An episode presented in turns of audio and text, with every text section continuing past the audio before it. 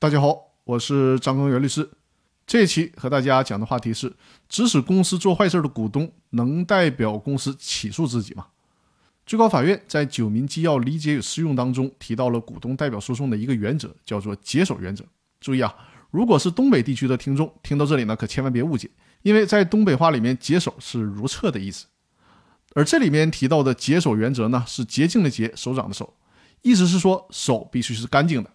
这个解手原则指的是股东代表诉讼当中呢，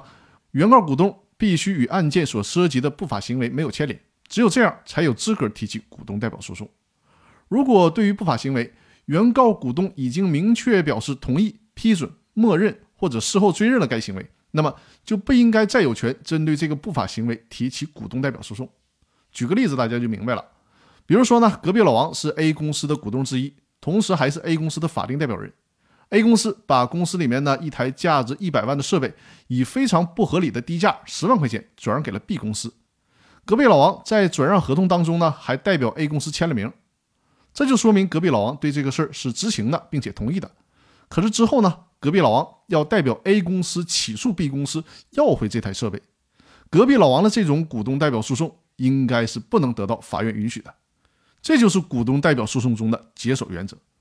虽然我们国家的公司法当中没有明确的体现出这一原则，